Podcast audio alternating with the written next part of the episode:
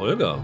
Hallo Rüdiger. Oprah Winfrey hat für ihr Interview mit Meghan und Harry äh, hymnische Kritiken bekommen. Wenn du einen Interviewer aus einer Serie nehmen würdest für dieses Interview, wer hätte das am besten machen können? Da erwischte mich ein bisschen auf dem falschen Fuß. Ich bin ja im Herzen Jakobiner. Adelsgossip interessiert mich so gar nicht. Für den Adel habe ich nichts über, außer die scharfe Klinge des Fallbald. Ein fiktionaler Lieblingsjournalist von mir ist Spider Jerusalem. Der ist allerdings nicht aus einer Serie, sondern aus einem Comic, Okay. Transmetropolitan, das noch seiner Verfilmung harrt. Ich glaube, ich würde mit dem britischen Horst Schlemmer gehen. Steve Coogan als Alan Partridge Ah, okay. aus Knowing Me, Knowing Ja. You. Das wäre, glaube ich, eine witzige Wahl. Das wäre so komisch wie peinlich. Das wäre genau die Geschmacksrichtung. Ich habe auch lange überlegt, also du findest natürlich, wenn du Journalisten in Serien äh, dir überlegst, vor allen Dingen so investigative Journalisten, die toll sind, um Sachen herauszufinden, aber ich glaube in Interviewsituationen nicht so super sind. Also zum Beispiel der Augustus Haynes aus The Wire, der von Clark Johnson gespielt wird, Ja, der würde, glaube ich, in so Interviews nicht viel Sinn machen. Aber wer sich, glaube ich, vor der Kamera richtig wohlfühlen würde, ist Terry Hatcher als Lois Lane aus Lois und Clark, The New Adventures of Superman, die ja. auch so sehr extrovertiert ist und dann ja auch Lex Luthor interviewt dort und so. Und ich glaube, das hätte da gepasst. Ich glaube trotzdem eher an eine Wendung ins Komische. Borat würde auch gehen. Borat der, der ist ja auch Journalist. Oder hier der Pressesprecher aus Wieb, der ist ja später dann auch hier Matt Walsh, der den Ja. spielt. Der ist dann ja auch ein erfolgreicher TV-Journalist geworden am Ende der Serie.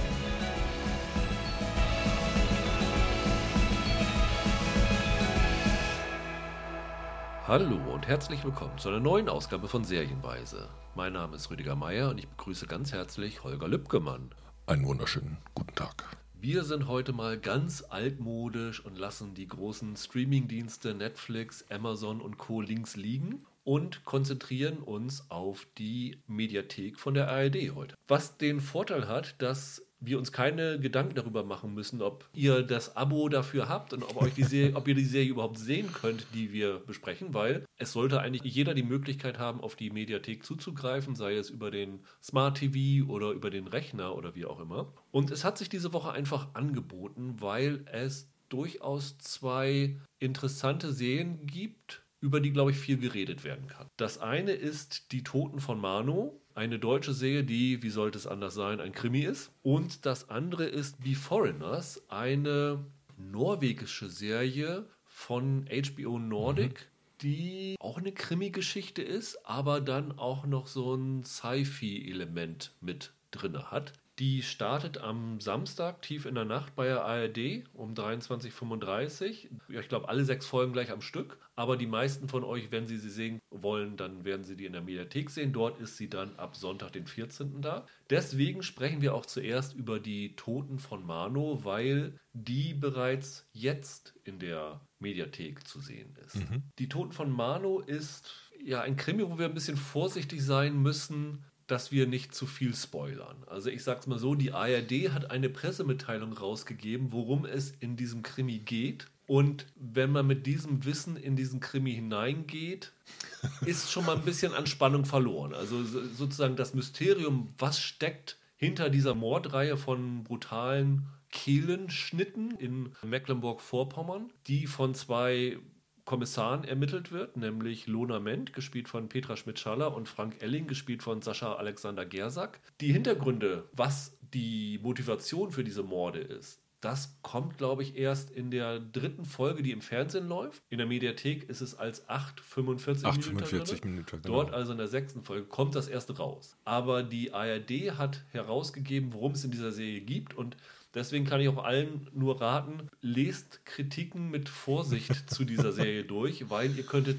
unfreiwillig gespoilert werden und zwar so, dass man gar nicht weiß, dass man gespoilert wird. Es gibt immer das Bedürfnis in der öffentlichen Darstellung äh, von diesen Inhalten, das auf so ein Thema runterzubrechen. Und wenn die Serie allerdings so erzählt, dass das Thema sich erst nach und nach erschließt, hast du ein Problem. Aber das ist so eine Ampel, die viele Pressestellen gerne überfahren. Ja. Wir wollen das aber im Podcast nicht machen, also verklausulieren wir so ein bisschen. Genau. Und ja, also dieser Krimi spielt in der Gegenwart aber hat sich so einen, einen Hitzesommer, es gab ja so einen legendären Hitzesommer als Vorbild genommen und so mhm. diese Atmosphäre durch diese Hitze beeinflusst dann auch die Figuren und die Handlung und vor allen Dingen die Atmosphäre dieses acht bzw. vierteilers. Ich habe da selber unterschiedliche Zeitinformationen zu ja. gefunden. Einmal hieß es, dass das eigentlich im Sommer 2003 spielen soll. Okay, also in diesem das legendären wäre, Hitzesommer. Das, das wäre, wäre der ja Hitzesommer. So. Habe aber genauso in einem Interview die Darsteller sagen hören, dass es in der Gegenwart 2020 ja. spielt. Wird auch nicht mit Texteinblendung oder so verortet, ist aber auch nicht relevant. Ist nicht, ist nicht relevant, ist nicht, ist nicht wichtig. Auf jeden Fall kann man ja vielleicht schon sagen, welcher Sommer muss Ihnen lange unklar gewesen sein, weil Sie auch schon einige Jahre an dem Ding arbeiten. Ich glaube, viel mehr über die Handlung muss man auch nicht sagen. Also man kann doch sagen, es gibt natürlich dann äh, wie immer so eine Hintergrundgeschichte von den Kommissaren, die sich so im Laufe der Serie aufdröselt. Also die Lona Ment. Sie ist sehr zurückgezogen und es kommt dann nach und nach raus, was so die Hintergründe für diese Verschlossenheit sind. Mhm.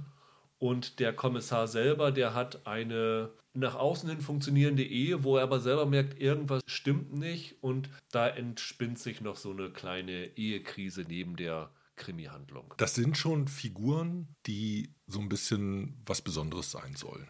Also du hast nicht diese klassischen Überflieger-Ermittler ja. in diesem Fall. Du hast im Zentrum zwei Figuren, die in unterschiedlicher Art und Weise beladen sind. Lustigerweise hat wohl dieses ganze Projekt auch so seinen Anfang genommen. Also Februar 2014 soll der NDR-Programmdirektor Frank Beckmann auf den Drehbuchautor zugekommen sein. Mhm. Holger Carsten Schmidt ist das, also wahrscheinlich einer der am meisten beschäftigten Drehbuchautoren im deutschen Fernsehen, ja. dreifacher Grimme-Preisträger. Also das letzte, was die Leute von ihm gesehen haben, dürfte dieser Gladbeck-Zweiteiler gewesen mhm. sein. Mord in Eberswalde, Mörder auf Amrum, auf kurze Distanz oder dieser Harter Brocken-Reihe. Der hat viel gemacht und der gehört auch zu den Leuten, die sich ihre Projekte, glaube ich, einigermaßen aussuchen können. Und in dem Fall kam halt Frank Beckmann vom NDR auf ihn zu mit der Frage, ob er Lust habe, einen Vierteiler zu schreiben. Mit der Vorgabe, dass es um zwei grenzwertige Ermittler gehen solle. Ja. Und da hat wohl dieses Projekt seinen Anfang. Die Ausgangssituation ist weniger auf den Fall als auf die Figuren bezogen gewesen, kann man so sagen. Merkt man das der Serie für dich auch an, dass so im Fokus die Figurenentwicklung steht? Ja, wobei, da kann man jetzt ja auch sagen, das ist gerade eine Stärke von Serien, dass sie sich nämlich Zeit nehmen, Figuren in anderer Tiefe entwickeln zu können, als es der klassische 90 Minuten macht. Und das gibt natürlich auch dem Drehbuchautor so eine gewisse Freiheit, eigentlich viel machen zu können. Und in diesem Fall ist das einfach so, äh, durch die, ich glaube, 360 Minuten Lauflänge ist halt Platz da für Subplots, für Nebenhandlungen, die gar nicht so wichtig sind. Irgendwann kann sowas allerdings auch immer mal wieder ja. zum Problem werden. Ja. Das kommt dann darauf an, wie man Motive miteinander verknüpft. Und hier hat man ein bisschen die Vorstellung, ist alles mit allem so ein bisschen verknüpft, was vielleicht eine Achillesferse ist. Ich bin ja überhaupt kein deutscher Krimi-Gucker. Ich habe, glaube ich, in meinem Leben einen Tatort vielleicht gesehen, viel, viel, mehr nicht. Also das ist, du bist was, eine Minderheit. Ja, die absolute Minderheit. Das ist, da bin ich nie mit warm geworden. Also ich sag mal so, ich bin immer noch mit Vorurteilen gegenüber deutschen Krimis mhm. beladen. Du guckst die ganz gerne, ne? Ich bin allgemein ein Freund des Krimi-Genres. Ja ziehe allerdings auch britische Produktionen den deutschen vor. Okay. Aber ich glaube auch durchaus die Tatortreihe, es gibt da gute und es gibt da starke Momente. Muss aber auch so sein, wenn du 40 Fernsehfilme im Jahr produzierst, müssen ja einige gute dabei sein, ja. so ungefähr. Und so ähnlich ist es auch bei den anderen deutschen Krimi-Produktionen. Ab und an trifft auch das blinde Huhn mal ein Korn. Ja. Und der Holger Carsten Schmidt, muss man wirklich sagen, der ist in diesem Genre des deutschen Fernsehkrimis, ja, ich würde sagen, durchaus so ein Qualitätsgarant. Der ist oft gut, manchmal sehr gut. Es gibt einige, dann aber doch weniger Arbeiten von ihm, die finde ich geradezu brillant. Das hat einen Grund, dass der so viel beschäftigt ist. So ein gewisses Niveau liefert der immer ab und kann man von ihm fest erwarten. Ich muss vielleicht, um mal einzusteigen, sagen, dass ich da vollkommen unvorbereitet reingegangen bin. Also ich wusste, worum es geht und ich wusste auch, war dann im Nachhinein, wie ich gesagt hatte, ja schon gespoilert. Aber ich habe das angefangen und habe die ersten drei, vier Folgen völlig erstaunt und begeistert zugeguckt. Okay. Das war was, was ich nicht erwartet hatte, was für mich vor allen Dingen an der Inszenierung lag. Ja. Es ist nicht so, aber ich hatte in den ersten drei Folgen so den kurzen Gedanken, das ist das Naheste, was man aus Deutschland bisher in Richtung True Detective gesehen hat. Okay. Und das mag ein bisschen auch durch diesen Vorspann, hm. den ich sehr elegant und minimalistisch gut fand, liegen. Aber es lag vor allen Dingen an der Kameraführung. Also sie haben so einen, so einen Farbfilter, glaube ich, rübergelegt. Ja. So, so einen leichten Orangefilter, der so ein bisschen auch die Sommerhitze darstellen soll. Aber sie arbeiten auch extrem viel mit Drohnenaufnahmen. Also wirklich so Draufsichten, Flüge über, über Wälder, über Straßen. Es ist ganz komisch. Also ich merke das äh, immer, dass ich da echt eine Schwäche für habe. Wenn du wirklich so eine Drohnendraufsicht von oben hast, das ist irgendwie eine Perspektive, die hat man im wahren Leben nicht. Und es macht das Ganze für mich irgendwie interessant. Und wenn da unten dann auch noch so Kleinigkeiten ablaufen, wie du siehst, eine, eine Person laufen oder ein Auto fahren oder so, das hat mich dann immer schon.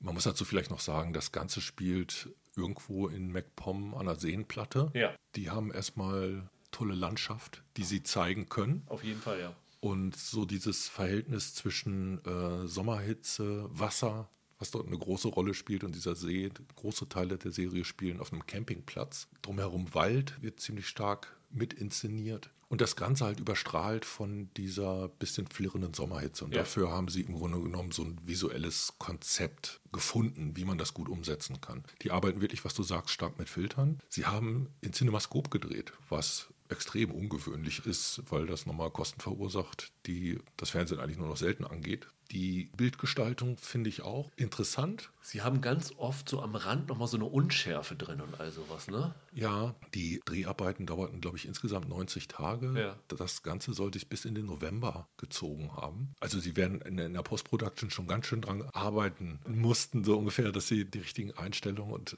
äh, die richtigen Lichtverhältnisse treffen. Ja. Aber das wirkt total stimmig. Also die Erzählzeit scheint so 12 bis 15 Tage zu sein. Auch da habe ich unterschiedliche Angaben ja. gefunden. Aber wie gesagt, die Dreharbeiten streckten sich dann über drei Monate, wo die Witterungsbedingungen nicht immer gleich gewesen sein dürften. Und was auch noch so, ein, so, eine Erinnerung an True Detective war für mich, es ist sehr elegisch erzählt. Da hatte ich mich auch so drüber gewundert, also dass sie wirklich am Anfang sich Zeit nehmen, Orte und Figuren zu etablieren und irgendwie keiner so richtig gehetzt ist. Es wirkt wirklich, als ob jemand sich hier bewusst damit beschäftigt hat, wie baue ich Stimmung auf, wie baue ich mhm. Figuren auf. Und das hat mir am Anfang sehr gut gefallen. Also eine der Stärken ist auf jeden Fall das, was sie an Atmosphäre entstellen. Das ist ganz stark auf der Haben-Seite. Und ich bin ein bisschen überrascht von deinem True Detective-Vergleich. Ja. Hatte ich jetzt nicht im Hinterkopf, aber ich glaube, woran das auch so ein bisschen liegt, das ist diese moralische Indifferenz der Hauptfiguren. Wir haben hier keine klassischen Helden. Wir haben Ermittlerfiguren, die mit moralischen Versuchungen zu kämpfen haben. Man kann ohne zu spoilern sagen, es geht teilweise um Rache, es geht teilweise um finanzielle Versuchungen. Das stimmt. Also die sind nicht die integren Ermittler, die man sonst so aus Deutschland kennt. Genau, und das ist gleichzeitig Vor- wie Nachteil. Also wenn du den Krimi-Fall als Fall erzielen willst, dann ist natürlich der Schwerpunkt woanders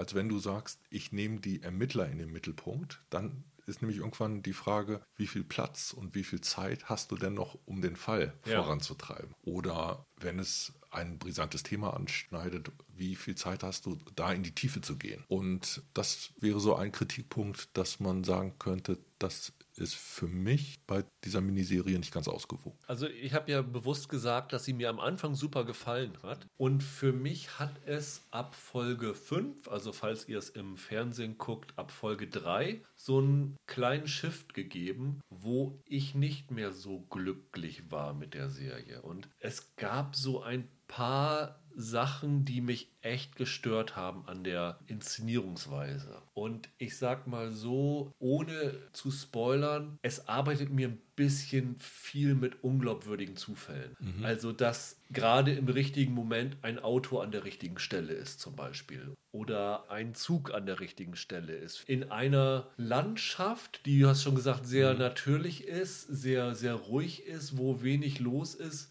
wo man das einfach nicht abnimmt, dass ein Auto gerade da ist. Also ich sag mal, wenn du eine, eine, eine, Serie hast, die in der Großstadt spielt, dann ist das für mich glaubwürdig. Hier nicht mehr. Das hat mich dann ein bisschen gestört. Und ich fand auch, abseits von diesem Krimi-Plot, Sachen, die für mich sich anfühlten, als ob sie da sind, um die sechs Stunden voll zu kriegen. Zum Beispiel diese gesamte Geschichte mit der Ehekrise hätten sie für mich komplett in die Tonne treten können. Also man gewinnt schon den Eindruck, dass diese beiden Hauptfiguren doch sehr beladen sind. Ja, ja. Und das hat halt immer ein bisschen was überkonstruiertes. Also mit Normalität hatte das gerade irgendwie nichts zu tun. Da ist die Kommissarin, da verraten wir auch nicht viel, die im Grunde genommen ein bisschen so ein Enigma ist. Die ist versetzt worden von Hannover nach Rostock ne? und ähm, keiner weiß so richtig was über ihre Vergangenheit. Das wird so ein Thema, das, das poppt irgendwann so ein bisschen auf. Und umgekehrt, äh, diese Frank Elling-Figur, die ist gerade an einem Punkt im Leben, wo alle Fälle wegzuschwimmen scheinen. Der ist ganz klar in so einer, so einer Krisensituation. Jemand, der offensichtlich nicht mit Geld umgehen kann. Ja,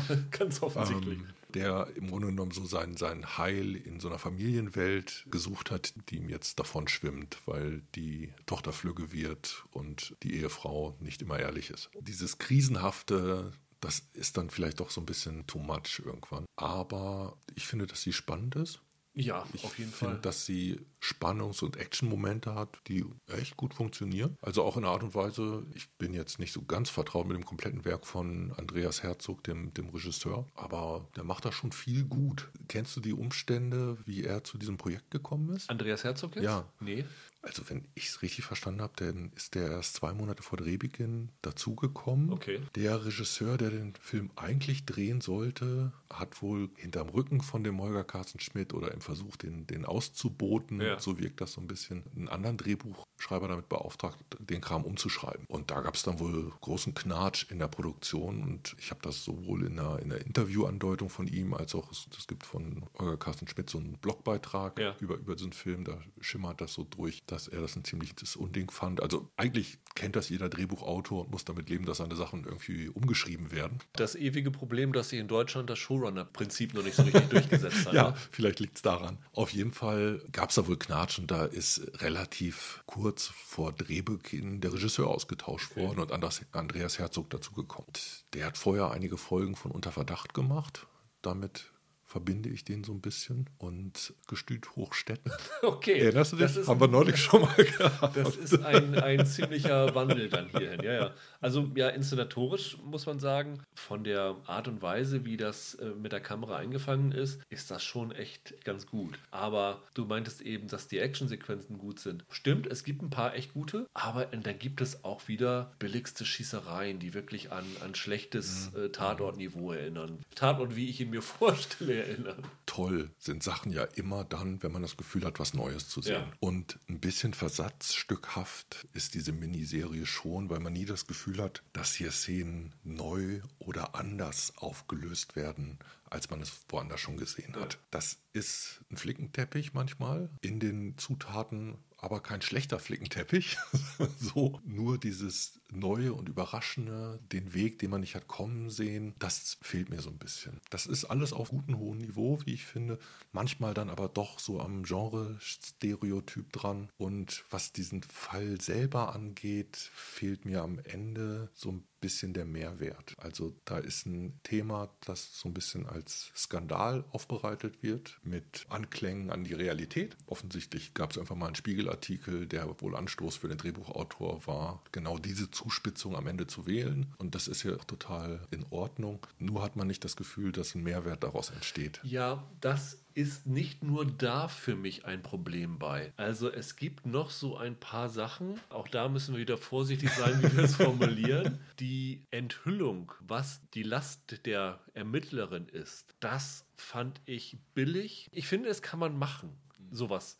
Aber dann muss man es auch mehr bearbeiten, als ich werfe das jetzt noch einmal kurz in den Raum rein. Auch in dieser Serie gibt es eine Vergewaltigungsszene, wo ich auch gedacht habe, musste das jetzt so sein? Das, was diese Vergewaltigungsszene auslöst, hätte man auch anders machen können. Und dann wirkt es mir wirklich wie billige Ausschlachtung von Reizthemen. Und das, das habe ich an zwei Stellen gehabt. Und ich gedacht, das muss man nicht so machen. Also ich glaube, dass es manchmal den Reiz gab, die Sachen ein bisschen härter zu machen, aber dass dann doch FSK 12 und eine 20.15 Uhr Ausstrahlung im ersten den Riegel davor geschoben hat. Und so gibt es manchmal eine angedeutete Drastik, die vielleicht gerade durch die Andeutung so ein bisschen verliert. Ja, wobei mir geht es gar nicht darum, wie das gezeigt ist, sondern mir geht es mehr um die psychologischen Folgen davon. Und dass es, äh, das kann auch in Dialogen thematisiert werden. Wenn ich sowas hinwerfe, dann muss ich auch den Mut haben, das mehr zu thematisieren. Sonst wirkt es wirklich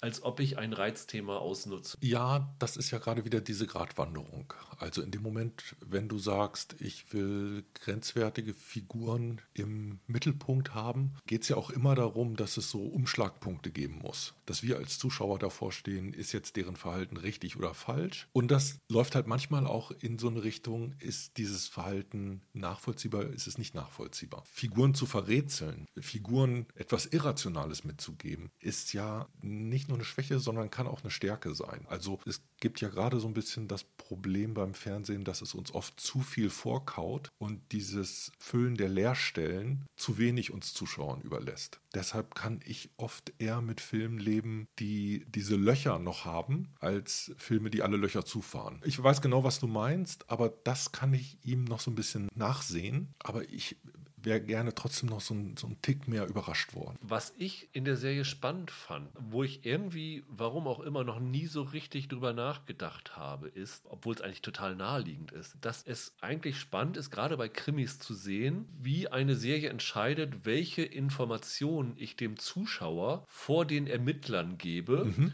und welche nicht und sozusagen dann auch, wo ich Twists setze und nicht. Also ein einfaches Beispiel, das wir jetzt hier nennen können, weil es gleich am Anfang gezeigt wird. Einer, der äh, in diese Morde verwickelt ist, wird gespielt von Jörg Schüttauf. Super Darsteller, den mag ich total gerne. Der wird gleich gezeigt. Also ich glaube, es ist sogar die erste Szene, ne, wo er ja. auftaucht. Und das ist eine Information, die nur wir wissen, die die Ermittler nicht wissen. Mhm. Und sozusagen zu entscheiden, das ist was, das gebe ich dem Zuschauer als Informationsvorsprung. Aber dieser große Plot, worum es geht, gebe ich ihn nicht. Das finde ich immer ganz interessant, wie man das so als Drehbuchautor abwägt. Und ich fand das hier äh, wirklich gut gelöst. Mhm. Es hat total funktioniert, dass du jetzt mehr wusstest als die Ermittler, aber trotzdem im Dunklen gestochert hat, warum der das jetzt so macht. Mit diesem Wissensvorsprung äh, spielt der Drehbuchautor manchmal. Also das Ganze funktioniert dann auch im Gegenteil nochmal, dass wir über Figuren überrascht werden, weil wir glauben, wir kennen die bereits und dann wird dann noch was gewendet. Ja, wie fandst du denn überhaupt die Besetzung? ich muss sagen, in den, in den späteren Folgen konnte ich den Sascha Alexander Gersack nicht gucken, ohne an einen ehemaligen Kollegen von uns zu denken. Okay. Ich nenne jetzt nicht den Namen, ja. aber ähm, schöne Grüße nach äh, ins Rheinland, sage ich nur. Okay. Sah sehr ähnlich aus, aber ich fand den echt gut. Der ist ja eine schwierige Figur, aber er ist irgendwie doch in seiner Schwierigkeit ein Sympathieträger. Und das fand ich äh, richtig gut. Wer mich ein bisschen gestört hat, war, es gibt noch einen Kollegen, so einen jüngeren Kollegen, Sören Jasper, gespielt von ja. Anton Rupzow. Ja, das ist der Rookie-Kriminalassistent. Genau. Und der läuft immer mit einem für mich unangebrachten Grinsen durch die Szenerie, wo ich gedacht habe, was ist das jetzt für eine darstellerische oder inszenatorische Entscheidung, den da so rumlaufen zu lassen. Also das fand ich, der fiel so ein bisschen aus der Stimmung dieser, dieses Krimis raus. Das ist so ein bisschen der beflissene Frischling. Ja, ja der scheint so eine, so eine andere Naivität zu haben als die anderen Figuren, das stimmt. Ja. Und die Petra Schmidt-Schaller spielt sehr reduziert, mhm. was ich aber sehr erfrischend fand. Sie hat gesagt, dass sie an dieser Figur die Gradlinigkeit mochte. Ja. Und das fand ich eine ganz schöne Beobachtung. Das kann ich verstehen. Als Darstellerin ist das bestimmt ganz interessant. Also ich sag mal, in den großen Rollen fand ich die echt gut besetzt. Das Ganze geht ja zurück auf einem Kriminalroman, den Holger Carstenschmidt geschrieben hat. Der okay. ist im Januar 2020 ja, ja, genau. erschienen. Ja. Und wird im Grunde genommen verkauft als Start einer Reihe. Ich glaube, es ist noch nichts angekündigt, aber anscheinend will er mit diesen Ermittlerfiguren noch weiter was machen. Und da muss man mal gucken, wie der Erfolg der Miniserie in der ARD jetzt ist. Also ich weiß, vor ein paar Jahren hieß es immer noch, wir drehen keine Miniserien, weil Vierteiler oder so, die ja früher mal gern gesehen waren im, im deutschen Fernsehen, werden immer weniger produziert, weil die Leute halt diese Aufmerksamkeit ganz einfach nicht halten. Aber mittlerweile sind wahrscheinlich die Mediatheken wichtiger geworden und deshalb äh, wagen sie es. Es gab zwei Szenen, die haben mich noch gestört. Bitte. Das eine ist eine Sache, die mich tierisch aufregt mittlerweile bei deutschen Produktionen. Auf Join gibt es jetzt auch eine Serie, die heißt, glaube ich, Katakomben. Da siehst du dann auch Fernsehnachrichten oder Fernsehberichterstattung, also Bezüge aufs reale Fernsehen. Und dann hast du halt, weil Join eine Serie von der Pro7 Sat1-Gruppe ist, hast du dann natürlich im Fernsehen ähm, Nachrichtensprecher von Sat1 oder Pro7. Ja. Und das, das finde ich total störend. Und hier ist es ja auch, da gibt es eine Szene, die dann in der Talkshow bei Anne Will sind. Und ja. das fand ich so zum Fremdschämen. Also insofern ist es natürlich authentisch, weil Anne Will talkt ist meistens zum Fremdschämen. Aber das fand ich so bizarr, weil, weil du hast dann Anne Will, die eigentlich selber sie selber ist, aber dann doch wieder Schauspieler und dann die Schauspieler, die so tun, als ob sie Talkgäste sind. Das sind so zwei Ebenen, die für mich nicht ganz zusammenkommen. Ich weiß nicht, ich finde, kann man machen. Kennen wir aus Hollywood-Produktionen äh, ja, ja, genauso. Ich finde es jetzt künstlerisch keinen besonders cleveren Kunstgriff. Ich weiß nicht, das ist so ein bisschen, ah, wir bewerben unser eigenes Programm. Also ich gab früher mal in den Heute-Nachrichten die Tendenz, am Ende eine Meldung einzubauen, die quasi ein versteckter Programmhinweis äh, ist auf das, was später im Programm mhm. kommt. Ist aber diese Vermengung von Information und Fiktion, finde ich immer ein bisschen, ein bisschen unglücklich. Wie fandest du denn die Musik? Da haben wir schon vorher mhm. drüber geredet, müssen wir ganz offenlegen, weil äh, ich fand die echt ganz gut, weil das ist auch ein äh, Effekt, der für mich zur Atmosphäre beigetragen hat und auch zur Assoziation von True Detective. Also es geht in eine ganz andere Richtung, aber ich könnte mir vorstellen, du fändest sie ein bisschen aufdringlich. Kann das sein? Ja, vielleicht. Also die, sie spielt sich so in den Vordergrund, so als, als weiterer Akteur. Vordergründig habe ich hier durchaus stehen. Ja. Der Regisseur Andreas Herzog hatte wohl sofort den Komponisten im Kopf, als er das Drehbuch gelesen hat. Martin Tingwall heißt er. Und es gibt, es gibt dann so ein Zitat von dem Herzog, wo er sagt, dass die Musik von Tingwall halt so eine Weite und, und Leere und im Grunde genommen auch so dieses sommerliche, sehnsuchtsvolle wahrscheinlich äh, so ein bisschen hat. Aber für mich funktioniert das nicht. Also gefühlt spielt er die ständig gleiche Pianofigur. Mhm. Und für mich ist das halt so wie Musik, die drüber gespielt wird. Ein bisschen hat der Komponist das auch selber gesagt, dass er im Grunde genommen zu den Bildern komponiert. Ja. Und mir wäre aber lieber, wenn er zu den Stimmungen der Szenen komponieren würde. Also Filmmusik ist immer so eine, so ja, eine schwierige Sache. Aber in, in dem Fall fand ich sie echt ein bisschen nervig geradezu. Mhm. Und dann gibt es einen Titelsong von Christian Kjellwander gesungen, von dem habe ich drei Platten zu Hause, den mag ja. ich echt gern. Das ist so ein skandinavischer Slowcore-Singer-Songwriter, echt super. Aber dieser Song ist das schlechteste Stück, das ich von ihm gehört ja. habe okay. bisher. Also für mich hat es funktioniert. Also für mich ja. hat es äh, gerade so am Anfang die Atmosphäre unterstrichen. Also vielleicht ist es später dann auch ein Problem, aber am Anfang fand ich es doch sehr atmosphärisch, muss ich sagen. Hast du ein Fazit, wie du es fandest? ähm, ich fand die Serie gelungen, muss ich sagen, insgesamt. Ich habe meine Probleme damit. Ich glaube, man hätte eine Folge weniger, vielleicht zwei Folgen weniger, hätte man das auch machen können, indem man diesen ganzen, wie gesagt, Eheplot da rauslässt. Am Anfang denkst du, es gibt ein paar Sachen, wo du denkst, okay, da versucht er jetzt aber so viel verschiedene Probleme reinzubringen. Also so ein, so ein Politikerwahlkampf mhm. und mhm. eine demenzkranke Mutter und Finanzprobleme und diese Hintergründe, wo du denkst, das wird ein bisschen überladen. Aber große Teile davon werden sehr kunstvoll in diesen Plot eingewoben. Die Ehekrise zum Beispiel nicht. Das hätte man von mir aus komplett streichen können und da hättest du bestimmt 20, 25, 30 Minuten gewonnen. Das wäre eine Folge weniger gewesen. Ähm, da hätte ich gut mit leben können. Aber die brauchen sie für die Motivation ja. der Figur. Die ist ja nicht im luftleeren Raum. Die Frage wäre umgekehrt, hätte es nicht ein grenzwertiger Ermittler gereicht. ja. Und nicht unbedingt zwei Ja, das stimmt. Was mich halt noch extrem aufgeregt hat, also neben den Zufällen, mhm. die da waren, wo du wirklich so inszenatorische Schwächen finden kannst, wo du denkst, das hätte man ohne groß was anderes machen zu müssen, eleganter lösen zu mhm. können. Mhm. Ein anderer Fall ist, es wird irgendwann ein Auto aus einem Hafenbecken gefischt. Ja. Und hundertprozentig ist das nicht die Stelle, wo das Auto in das äh, reingestürzt ist. Ich habe auch gedacht, oh, das muss ja die, kilometerweit abgetrieben ich sein. Ich habe mir die Folgen nämlich extra nochmal die, die, die Szene vorher angeguckt ja, ja, und das passt hinten und vorne nicht zusammen. Und nee, nee, das, also das funktioniert nicht. Da ist wahrscheinlich das Problem gewesen, was du schon angesprochen hast, mit dem langen Drehprozess, dass sie das an der Originalstelle nicht mehr machen konnten und ähm, ja, dann vielleicht. das deswegen da gemacht haben. Ja. Ah ja, also es sind so Sachen, da stolpert man drüber.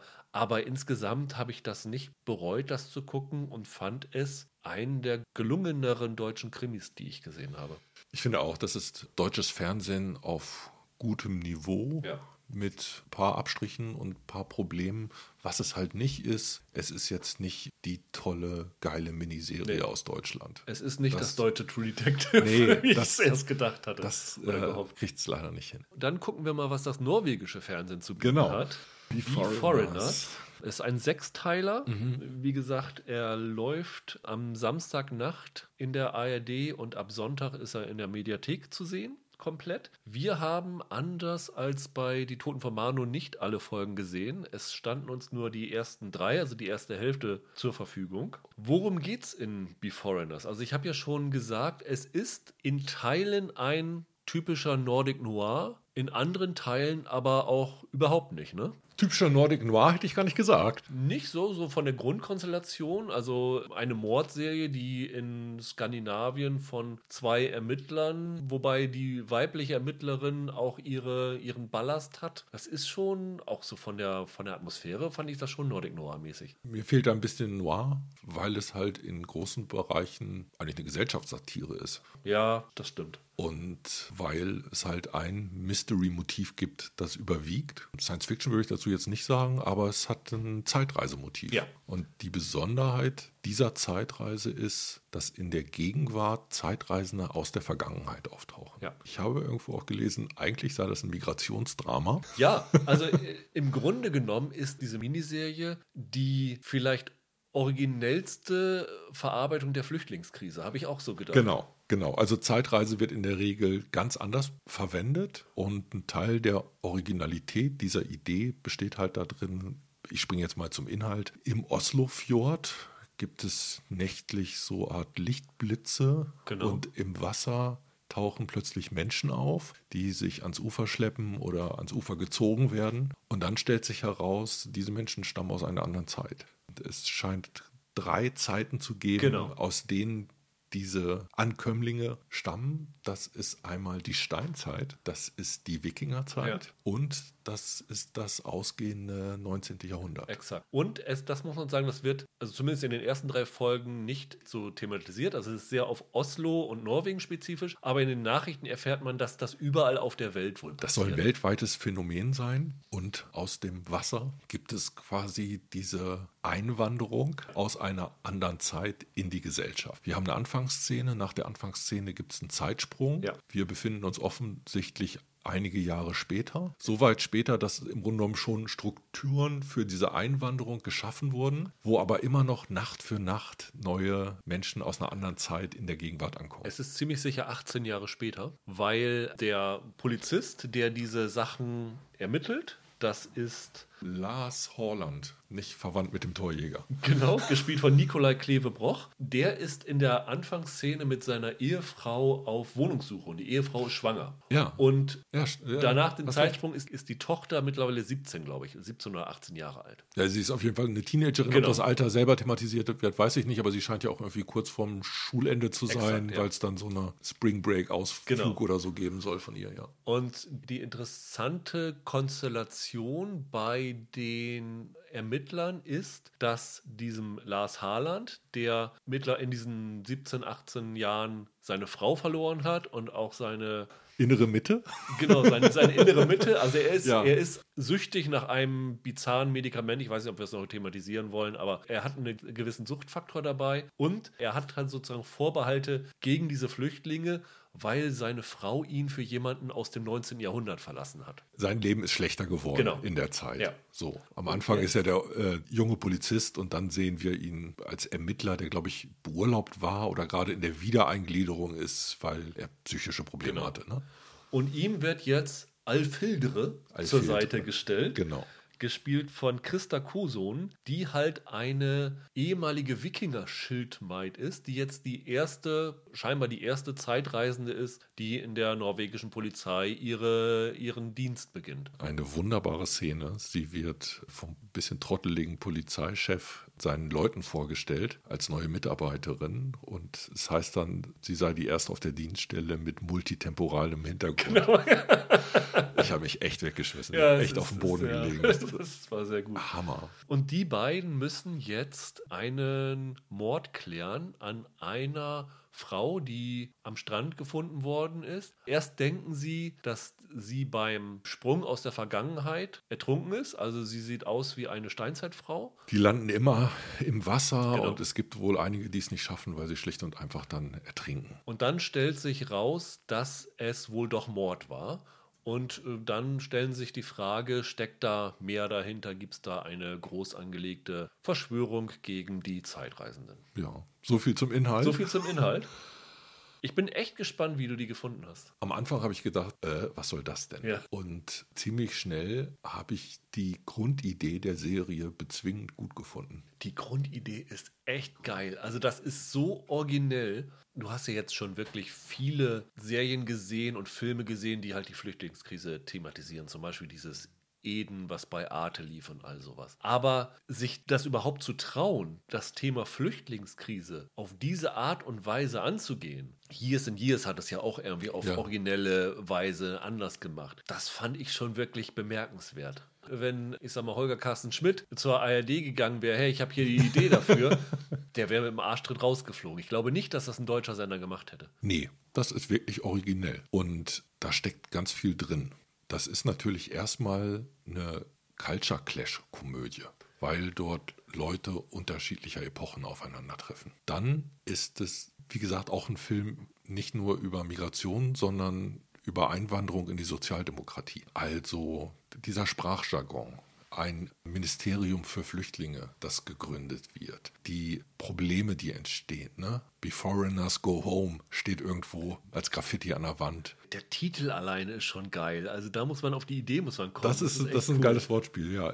Aber schon allein von dieser Grundkonstellation kann sich jeder vorstellen, dass es da jede Menge Material gibt, jede Menge schöne Momente, wo halt diese Zeiten aufeinandertreffen können. Du hast den Ermittler, der morgens zur Arbeit will und im Fahrstuhl eine Ziege vorfindet, weil der Steinzeitmensch, der neben ihm wohnt, mal wieder was zum Schlachten braucht. Ja. Dieser Steinzeitmensch ist gleichzeitig das, sein Dealer. Ja. Das ist auch so eine Sache, die ich ganz witzig fand. Dann hast du die Gehwege, die alle zu so einer Art Mittelaltermarkt geworden sind, weil diese Menschen aus der Wikingerzeit irgendwie nicht wissen, wie sie ihren Lebensunterhalt verdienen sollen und dann, keine Ahnung, da ja solche Stände aufmachen und irgendwelche Sachen am Spieß verkaufen, so ungefähr. Das ist eine schöne Idee. Eine Frage, und das ist für mich so der Knackpunkt der Bewertung der Serie, wie gut lösen Sie das denn alles aus? Machen Sie was aus dem Potenzial, das in der Grundidee steckt? Ich meine, wenn ich mich nicht ganz täusche, haben sie eine zweite Staffel, glaube ich, schon genehmigt. Ne? Also sie werden wahrscheinlich nicht komplett alles auflösen. Ich gehe mal stark davon aus, dass dieser Mordfall geklärt wird. Aber mich würde es sehr wundern, wenn wir in diesen sechs Folgen erfahren, was der Auslöser für dieses Zeitreisemysterium ist. Also was ich gelesen habe, soll es am Ende noch eine große Überraschung und so ein Gimmick geben. Okay. Also irgendwas in die Richtung wird da kommen. Wie weitreichend das ist, weiß ich nicht. Ich habe es aber auch so verstanden, dass Kommen eine, wahrscheinlich noch welche aus der Zukunft. dass eine zweite Staffel angekündigt ist. Also ganz, ganz viel Potenzial. Einige sehr, sehr witzige Momente. Ja. Ich fand sie in Teilen wirklich, wirklich schön. Aber es funktioniert auch nicht alles, ne? Ja, genau. Also, wenn dann irgendwie so einer aus der, ich weiß gar nicht, ist das einer aus der Steinzeit, der ständig nackt rumläuft mit einem Fuchs um den Hals? Das ist so eine Figur, wo ich dachte, das funktioniert für mich nicht unbedingt. Ja, sie machen dann einen skrupellosen Steinzeitmenschen zu so einer Art Gangster. Und das ist vielleicht überhaupt der Punkt. Okay, lass es 18 Jahre gewesen sein, aber die Art und Weise, wie in Teilen aus diesen Menschen aus einer anderen Zeit moderne Menschen geworden sind, wie die die Gegenwart adaptiert haben, finde ich im Detail nicht überzeugend. Da hatte ich so ein bisschen meine Schwierigkeiten mit. Wobei ich tatsächlich fand, dass sie damit ja auch diese Analogie zu der heutigen Zeit ganz gut mitspinnen, weil du hast dann ja Zeitreisende, die sich schnell in die Gesellschaft integriert haben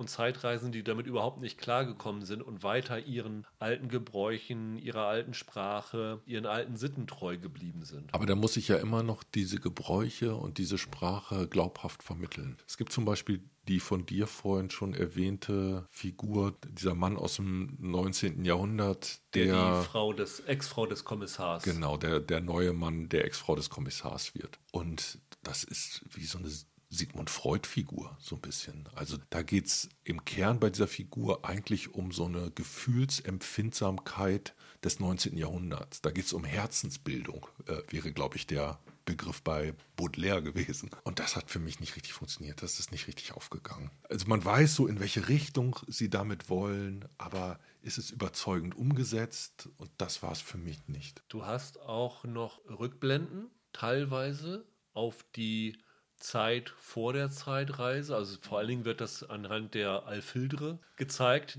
Da kriegen wir immer so Blitze zurück in ihre Zeit als Wikinger-Schildmaid. Da muss ich sagen, da würde ich mich tatsächlich im Moment noch eines Urteils zurückhalten nach den drei Folgen, weil man das noch nicht genau sagen kann, ob es zu was hinführt. Gerade in der dritten Folge wird offensichtlich ein neues Fass aufgemacht ja. und es deutet darauf hin, dass im Grunde genommen ein Ereignis aus der alten Zeit in die Gegenwart mitgebracht wurde. Und was sie daraus machen, wissen wir jetzt noch nicht so richtig. Bei der Figur, das ist ganz amüsant. Sie muss verschweigen, dass sie eine Schildmaid, also im Grunde genommen eine Wikinger-Kriegerin ja. ist, weil sie sonst bei der Polizei nicht genommen worden wäre. Die nehmen nur Bäuerin.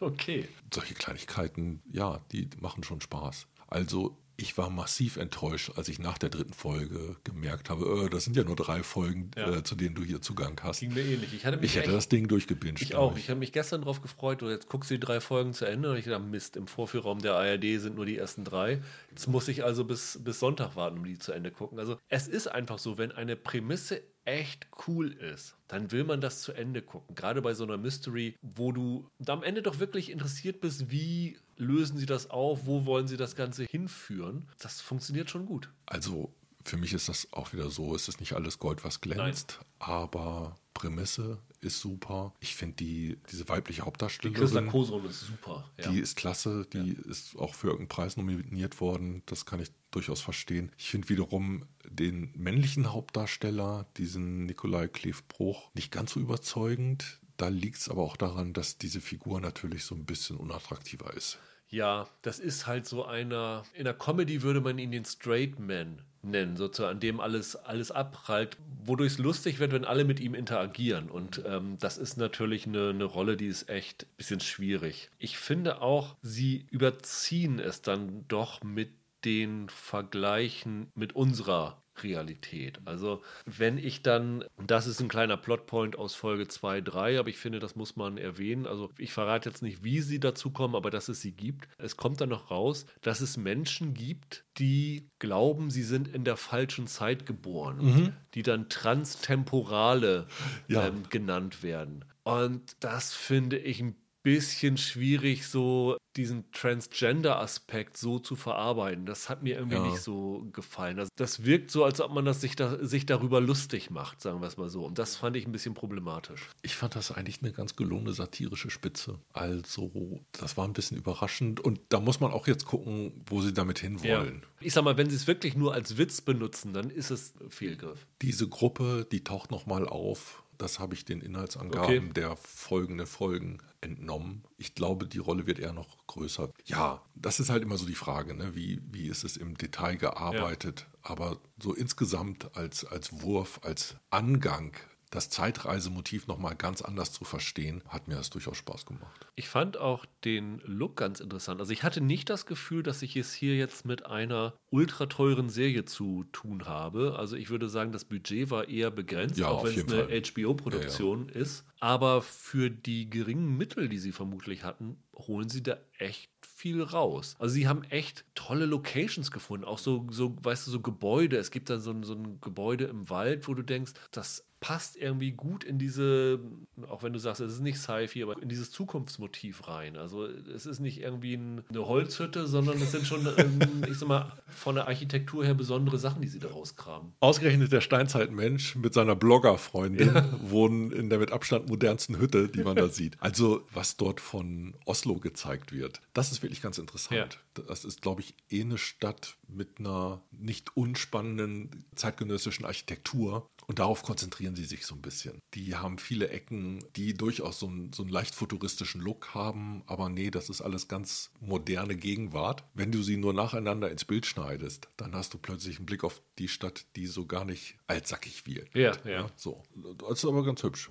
Es gibt so eine Brücke, da hat mich kurz erinnert an diese Millennium Bridge in London, mhm. wo ja auch Harry Potter, ich glaube, sechs war. Die benutzen sie ganz häufig. Die haben sie einmal, haben sie da die dekoriert, die ganzen äh, verschiedenen Zeitreisenden platziert, die dann da äh, als Obdachlose betteln und äh, was weiß ich alles. Und da gehen sie immer rüber. Das ist mit wirklich geringen Mitteln, vermittelt das gut diesen Culture Clash auch mhm. optisch. Also fand ich echt schön. Also ich finde es ja erstmal toll von HBO, dass überhaupt diese einzelnen Länderdepartments jetzt ja offensichtlich angehalten sind, Produktionen da für den internationalen Markt vorzulegen. Und was ich so an skandinavischer Kritik zu der Serie gefunden habe, ist die ziemlich gut aufgenommen worden. Ist auch für einen Gullruten Award nominiert Ich glaube schon, das kann so ein kleiner Crowdpleaser sein. Ja, also es lohnt sich wirklich in der Mediathek da mal reinzuschauen. Genau. Das ist gerade so für Genre-Fans ist das ein großer Spaß. Die hätte noch ein Tick witziger sein können, ja. die hätte ein Tick schneller sein können. Ähm, die funktioniert auch nicht in allen Figuren, aber sie hat so viele hübsche Einfälle und überzeugende Momente, dass ich mich da gut unterhalten gefühlt ja. habe. Also ich werde auf jeden Fall Sonntag die letzten drei Folgen mir, mir anschauen, wenn ich es zeitlich schaffe. Also weil ich bin echt schon interessiert, wie es weitergeht. Auch die dritte Folge endet dann die, also unsere letzte Folge endet ja auch noch mit so einem. Das ist ein Cliffhanger. Cliffhanger. Das ist echt ein Cliffhanger. Dann schaut mal in die Mediathek rein. Es gibt durchaus immer interessante Sachen da, muss man sagen. Also wenn ihr es auch noch nicht gesehen habt, schaut euch Warten auf den Bus zum Beispiel an. Also es gibt äh, durchaus auch abseits der Streamingdienste interessante Dinge und ja, vielleicht könnt ihr dieses Wochenende mal Netflix und Amazon links liegen lassen und die gute alte ARD-Mediathek euch zu Gemüte führen. Fühlte sich aber total komisch an, ne? So einen Abend mal wieder komplett im ersten zu verbringen. Aber ich muss sagen, ich finde das User-Interface nicht schlecht. Also die Bedienerfreundlichkeit ist ganz gut. Und auch die Qualität von, dem, von den Streams. Also da muss man sich nicht verstecken. Du, ich glaube, wir haben so viele talentierte und gute Leute in diesem Film- und Fernsehbusiness in Deutschland. Ein Problem sind weiterhin wahrscheinlich diese Nadelöhre der, der Senderchefs und der Redaktion, wo der Kram durchgehen müsste. Also wenn man das kreative Potenzial ein bisschen stärker entfesseln würde, können die Deutschen genauso gut bei den besten Serien mitspielen. Das glaube ich ja. sofort. Nächste Woche wollen wir nochmal einen Blick in die Marvel-Serien werfen. Also wir machen einen Rückblick auf WandaVision und wollen äh, zumindest die erste Folge, ich weiß nicht, wie viel es zu sehen gibt, zu Falcon and the Winter Soldier besprechen. Ah. Falls es die Screener nicht rechtzeitig gibt und wir sie auch erst am Freitag sehen können, wird die Folge Folge ein bisschen später als normal Freitag kommen, aber das ist für die nächste Woche geplant und dann die Woche darauf machen wir auch einen großen Rundumschlag. Ich glaube, Holger ist zumindest auch bei mindestens einer Serie dabei. Sky Rojo, mhm. die Bande aus der Baker Street und ähm, die Amazon-Serie Invincible sind dann angedacht. Und dann ist auch schon das erste Quartal des Serienjahres wieder um. Also, habt ein schönes Wochenende. Macht's gut. Ciao, ciao. Tschüss.